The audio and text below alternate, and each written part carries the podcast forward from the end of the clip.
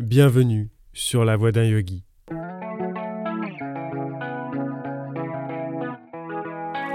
Je m'appelle Benjamin, pratiquant depuis de nombreuses années et professeur de yoga en devenir. Avec ce podcast, je souhaite explorer avec vous cette mystérieuse voie du yoga. Spiritualité, philosophie, histoire et pratique posturale nous attendent sur le chemin. Alors, en route?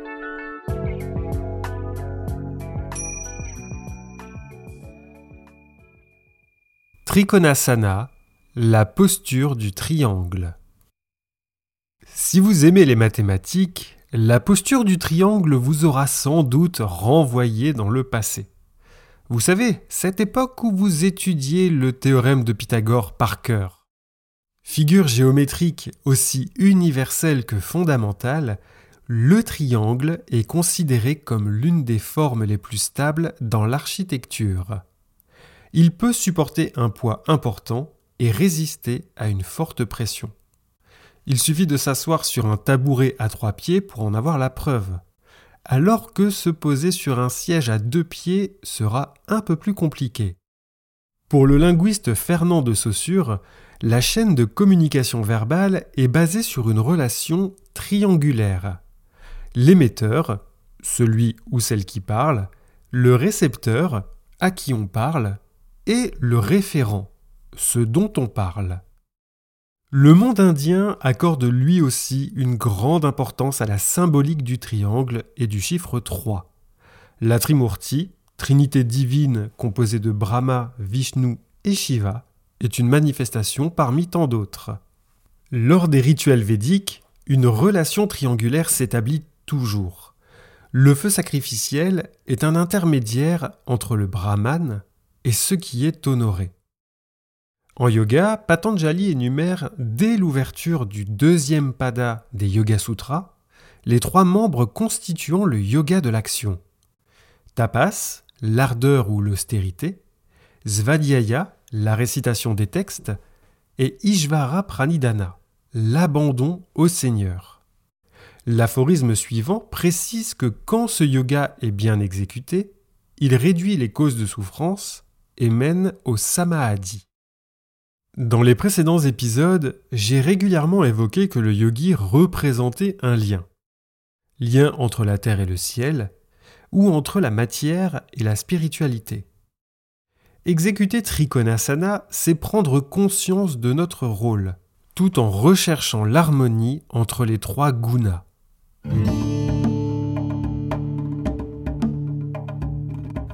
Pour commencer, nous nous attarderons sur ce qui est pratiqué dans le Hatha Yoga moderne.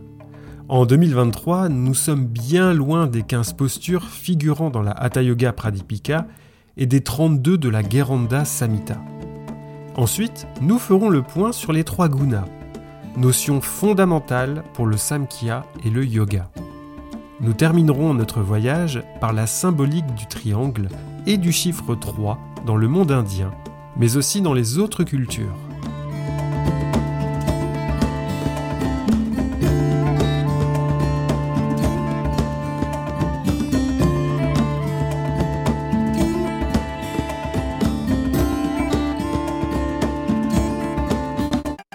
Il existe une multitude de variantes du triangle. Tout dépendra de la pédagogie enseignée. Le nom sanskrit Trikonasana sera alors affublé d'adjectifs ou de compléments qui préciseront la nature de la posture. Uttita Trikonasana, le triangle debout ou deuxième triangle, étant le plus représentatif de tous. En parcourant divers ouvrages et sites, j'ai constaté qu'il s'agissait de la variante la plus répandue. Elle figure dans les grandes lignées de Hatha Yoga actuelles. Je ne vais pas aborder la façon d'exécuter tel ou tel triangle, les dénominations et les pratiques étant nombreuses et différentes. Par ailleurs, si je me focalisais sur une lignée particulière, ma démarche perdrait de son objectivité. En résulterait alors une vision réduite face aux possibilités qu'offre le hatha yoga moderne. La richesse de cette diversité apparaît dans le nouveau recueil de postures de la Fédération nationale des enseignants de yoga. fné de son petit nom. L'ouvrage rassemble les asanas transmis dans les lignées de yoga de Nilautov, du yoga de l'énergie, du yoga de Madras et celui de la voix du souffle. Dans son index sanskrit, dix postures comportent le nom Trikonasana. Chaque triangle offre une intention distincte. L'ouverture des flancs, un travail de rotation, d'étirement de la chaîne postérieure, et j'en passe. Les lignées de Hatha Yoga s'accorderont néanmoins sur le fait que Trikonasana s'exécute debout. La première base, constituée des pieds et des jambes, écartés ou placés en fente, forme déjà un triangle. Le haut du corps se mouvra ensuite selon le travail et les effets recherchés. Dans ce champ de triangle, il est possible de dégager des bienfaits communs. Le renforcement de la musculature des jambes et des hanches, une belle ouverture des flancs dans le cas d'une extension latérale pour accueillir le souffle, l'étirement et l'assouplissement de la chaîne postérieure si l'on vient à se pencher en avant, et le travail de la mobilité du bassin sur la proprioception afin d'affiner notre équilibre. Selon Sri Mahesh, le triangle est la représentation parfaite de l'état de Satchitananda, la vérité, la conscience et la béatitude. Cette épithète désigne la réalité ultime, impermanente et non assujettie au guna. Sa dénomination variera selon les écoles de pensée darshana. Certaines la nommeront Brahman, d'autres Purusha ou encore Ishvara, chacun ayant des spécificités qui lui sont propres. Mais revenons à Sri Mahesh. Pour le maître, les pieds représentent la terre, les mains le ciel. Quand une main touche le sol et que l'autre se lève vers le ciel, le pratiquant devient le lien entre la terre et le ciel, entre matière et spiritualité. Toujours d'après Sri Mahesh, par la pratique du triangle, l'humain conquiert trois aspects de sa conscience. Jagrata, l'éveil durant lequel nos sens sont actifs, Svapna, l'état de rêve, et Sushupti, le sommeil sans rêve. Conquérant ces aspects, le yogi ou la yogini réalise son unité avec l'âme universelle, Parama Atma, toute dualité est alors anéantie. Vous aurez remarqué que j'ai souvent mentionné ma source.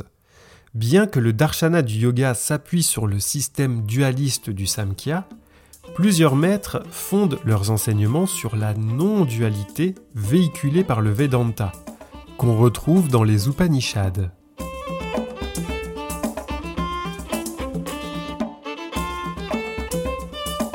Si vous avez écouté plusieurs épisodes du podcast, la notion de guna vous est familière. Je vous en ai parlé pour la première fois dans l'épisode Yoga et alimentation. En effet, yoga et ayurveda sont intrinsèquement liés dans leur philosophie. La connaissance des gunas est indispensable pour comprendre les textes en profondeur. La Bhagavad Gita, les Samkhya ou les Yoga Sutras les évoquent de façon explicite. Une subtilité est à noter avec les Yoga Sutras.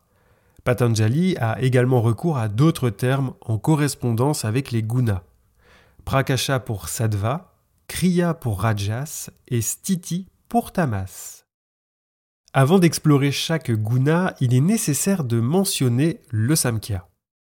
Gisèle Siguier-Sonnet le définit comme une philosophie qui, par énumération des éléments constitutifs du monde et de l'être psychophysique, vise à isoler le principe de conscience. Les textes de référence de ce darshana sont les Samkhya et les Samkhya Sutras. Contrairement aux Upanishads, le Samkhya propose une vision dualiste. Toute la création repose sur deux principes distincts. La prakriti, constituée du non manifesté et du manifesté, et Purusha, celui qui connaît. Principe de pure conscience.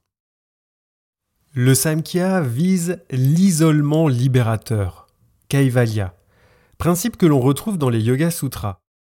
En cultivant le discernement, le yogi parvient à se détacher de Prakriti, à se libérer de l'influence des gunas. Sa conscience, son purusha, est libérée de la matière. À l'origine, la Prakriti est faite de pradana, le non manifesté. Puis la mise en activité des gunas créa le manifesté qui se déploya en 23 principes. Les Samkhya les énumèrent du plus subtil au plus grossier. Retenons qu'entre le manifesté et le non manifesté, un lien de causalité existe. Les gunas sont la cause du changement impermanent. Ils tissent et imprègnent l'univers tout entier. Purusha n'est rien de tout ça. Il est hors d'atteinte, non assujetti au guna. Il n'a ni désir, ni volonté, ni émotion, et il ne peut rien accorder. Le Karika 62 nous dit Le Purusha n'est ni lié, ni libéré, pas plus qu'il ne transmigre. C'est la nature qui, sous des aspects divers, transmigre, est lié ou libéré. Le quarantième verset du dernier chant de la Bhagavad Gita nous enseigne ceci. Il n'est aucun être ni sur terre ni au ciel parmi les dieux qui soit affranchi de ces trois qualités nées de la nature. Tour à tour, les gunas se dominent, se supportent et se contrebalancent. Ils ne peuvent exister l'un sans l'autre. Ces trois gunas sont sattva, rajas et tamas. Sattva est lumineux et pur, l'équilibre parfait entre les deux autres. Il occupe la fonction de manifestation et tend à l'illumination. Il se traduit par la joie ou la paix. D'un point de vue physique, on parlera de légèreté et de pureté. Il est associé au blanc. Rajas incarne l'activité et le mouvement. Son nom sanskrit peut se traduire par poussière ou pollen, évoquant une certaine volatilité. Rajas nous jette dans la passion, l'agitation et l'instabilité. Incontrôlé, il mène à l'activisme, à la haine et donc à la souffrance. On l'associe à la couleur rouge. Enfin, Tamas nous plonge dans l'obscurité, l'inertie, la paresse, l'ignorance et l'indifférence. On a tous connu cette sensation de lourdeur après un repas trop riche. Eh ben, c'est ça, Tamas. Il fait obstruction à la lumière de Sattva et au mouvement de Rajas. On l'associe à la couleur noire. Inutile de diaboliser Tamas pour autant, malgré ses connotations mortifères. Celui-ci est indispensable au repos, puisqu'il gouverne notre sommeil. Autre exemple, pour trouver l'équilibre, une personne de nature trop rajasique va devoir mettre un peu plus de tamas dans sa vie pour rééquilibrer ces deux gunas et enfin trouver un début de sattva. Le yoga vise en premier lieu à harmoniser l'influence des gunas pour ensuite favoriser la présence de sattva. Dans une posture comme Trikonasana, le yogi veillera à équilibrer ses appuis incarnant Rajas et Tamas, avant de diriger le regard vers le ciel à la recherche de cet équilibre sattvique. Pour clore cette deuxième partie, laissez-moi vous conter une histoire mettant en scène l'origine des gunas.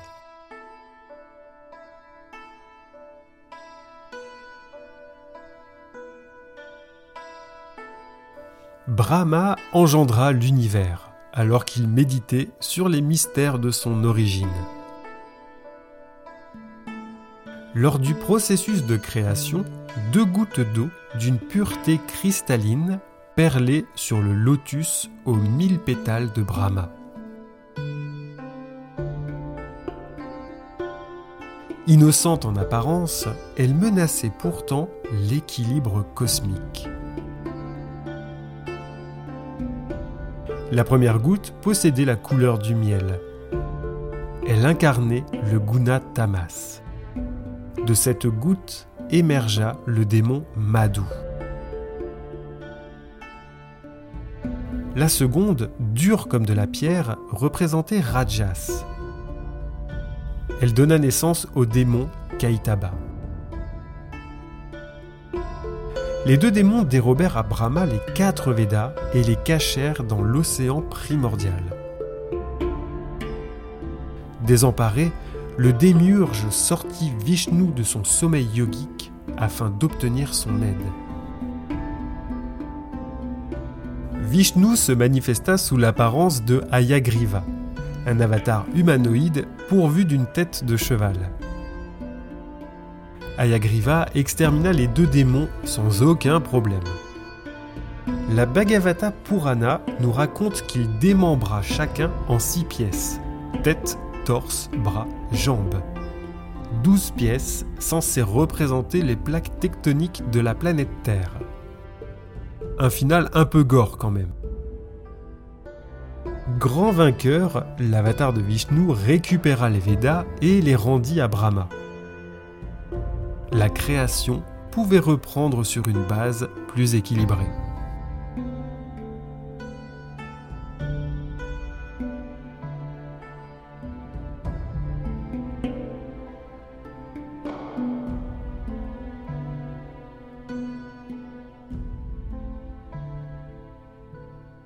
Le symbolisme du triangle recouvre celui du chiffre 3. Il est la première des surfaces géométriques, suivi du carré et du pentagone.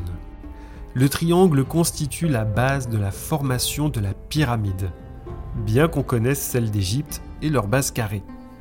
Le triangle équilatéral, parfait en tout point, symbolise le divin et l'harmonie. Si on le divise en deux parties égales, on obtient deux triangles rectangles ces derniers représentant l'humain par son déséquilibre. Encore un peu de mathématiques avec nos amis francs-maçons. Le triangle sublime comporte un angle de 36 degrés au sommet, tandis que ceux des bases mesurent 72 degrés. 36 est le chiffre de la solidarité cosmique et du ciel, 72 celui de la Terre. Le triangle maçonnique signifie à sa base la durée et les côtés qui se rejoignent au sommet, les ténèbres et la lumière. Que ce soit dans le monde indien, la Grèce et la Rome antique, le triangle apparaît régulièrement dans les frises ornementales. Quand il pointe vers le haut, il désigne le sexe masculin, l'élément feu. Dirigé vers le bas, on l'associe au sexe féminin et à l'eau.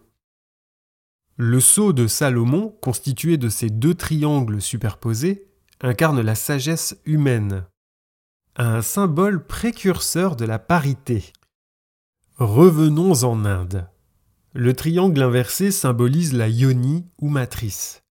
Ainsi, le couple de triangles pointe vers le haut et pointe vers le bas représente Purusha et Prakriti, Shiva et la Shakti, le feu et l'eau, ou encore Sattva et Tamas. Leur équilibre sous la forme de l'hexagone étoilé est Rajas. À l'instar du triangle, le chiffre 3 est universellement fondamental. Il exprime un ordre intellectuel, spirituel en Dieu, dans le cosmos ou dans l'humain. Le temps est triple dans bon nombre de civilisations. Passé, présent, futur. Le monde est triple la terre, l'espace intermédiaire et le ciel. Des mantras comme la Gayatri s'ouvrent sur ce triptyque Bur, Bhuva, Svaha. En parlant de la Gayatri, il est intéressant de savoir qu'il s'agit d'un verset de trois fois huit syllabes, illustré par trois jambes incarnant chacune le Rig Veda, le Yajurveda et le Samaveda.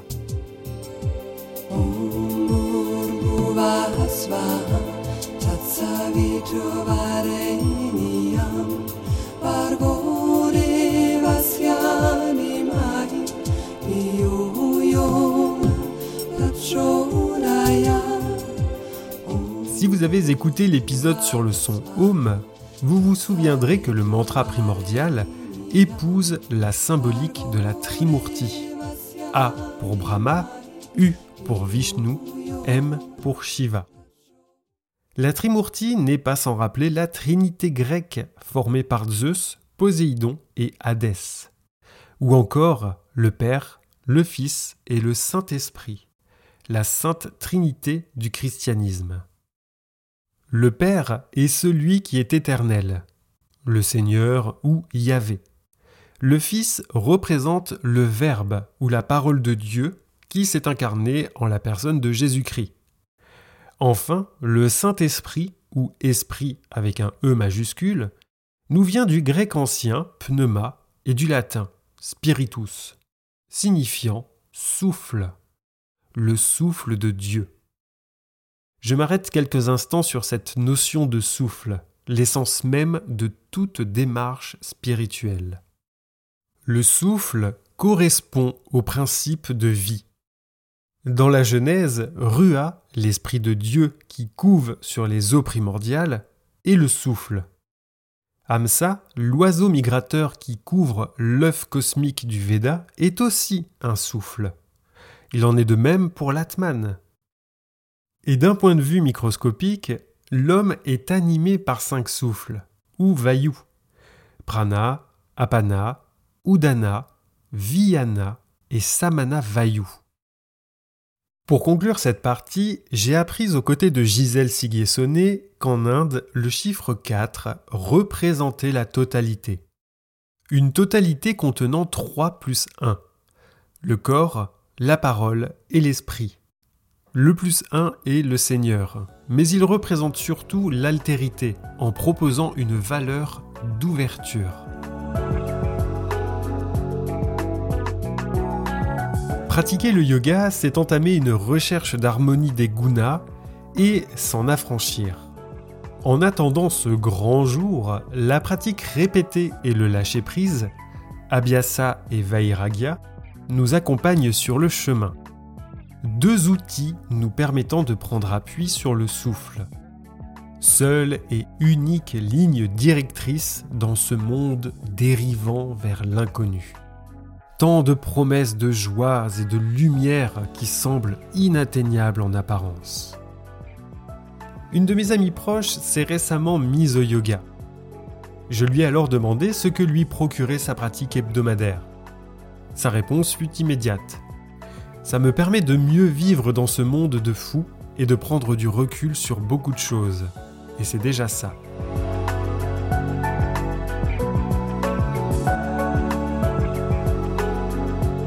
Merci d'avoir pris le temps de m'écouter.